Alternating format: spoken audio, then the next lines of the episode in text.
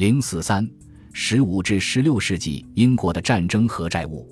然而，无论是在十字军东征的两百年间，圣殿骑士团为全欧洲提供全方位银行服务的年代，还是之后以意大利为首的欧洲大陆银行业的崛起，以及之后佛兰德斯地区在金融工具上的创新，英国一直都处在这些巨大变化的边缘地带。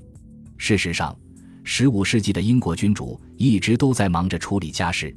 英法之间的百年战争从一千三百三十七年开始。断断续续，一直打到一千四百五十三年。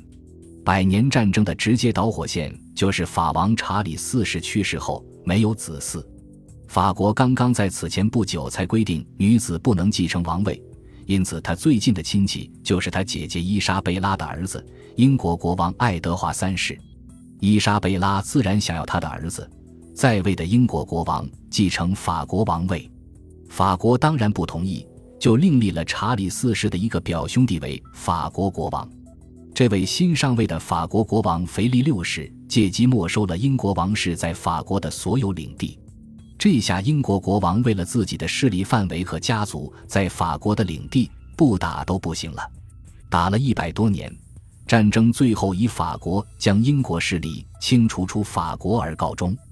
而损失惨重的英国还没好好喘口气。又因王位继承问题大动干戈，离王位最近的两大家族大打出手。兰开斯特家族和约克家族，从1455年到1485年，又打了三十来年，史称玫瑰战争。战争的结局以两家的和亲而宣告结束。虽然这两场旷日持久的战争让英国错过了整个15世纪西欧大陆快速发展的时代。但是战争的结果对英国之后的发展道路却至关重要，它开启了英国历史上盎格鲁撒克逊化的都铎王朝，基本将法国的影响清除出了英国。打了一百五十多年的仗，国王的经济负担可想而知。在王室家产与国家财政还没有明确界限的年代，君主的财务意识和生活习惯严重的影响着国库状况。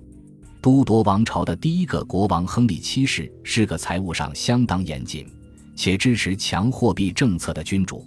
亨利七世也是英国历史上第一个把英镑和先令恢复到他应该代表的初始重量的英国君主。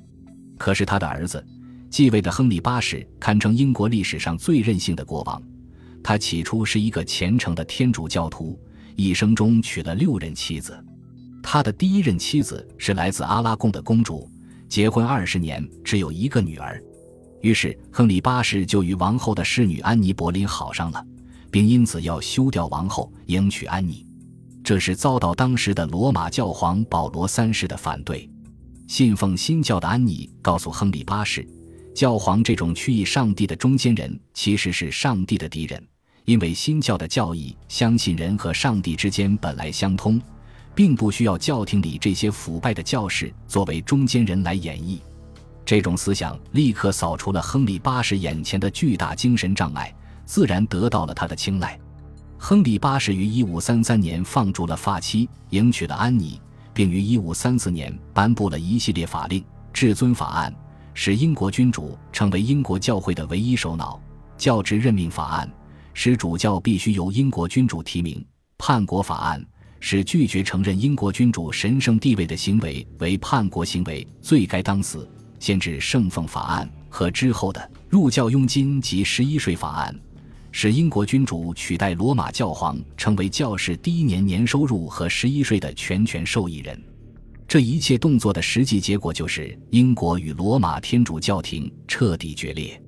安妮成为亨利八世的第二任王后，只为他生了一个女儿。结果结婚两年半就被亨利八世砍头了，很难想象，冒着得罪基督教会这么大的风险而成就的婚姻就如此草率的被亨利八世了断了。教士入职的第一年收入和十一税加在一起也才一万四千英镑，这点收入对于亨利八世的开销来说简直是杯水车薪。但是教会和修道院拥有大片土地和财产。于是他就由小到大解散修道院，接管他们的产业。最后，接着新教改革的浪潮，干脆没收了英国五百多所修道院的所有土地和财产，到一五四零年，英国境内的宗教团体几乎全部被解散。但是这样一大笔进项还是不够，他建立皇家海军以供与苏格兰和法国国王弗朗西斯一世开战的巨大开销。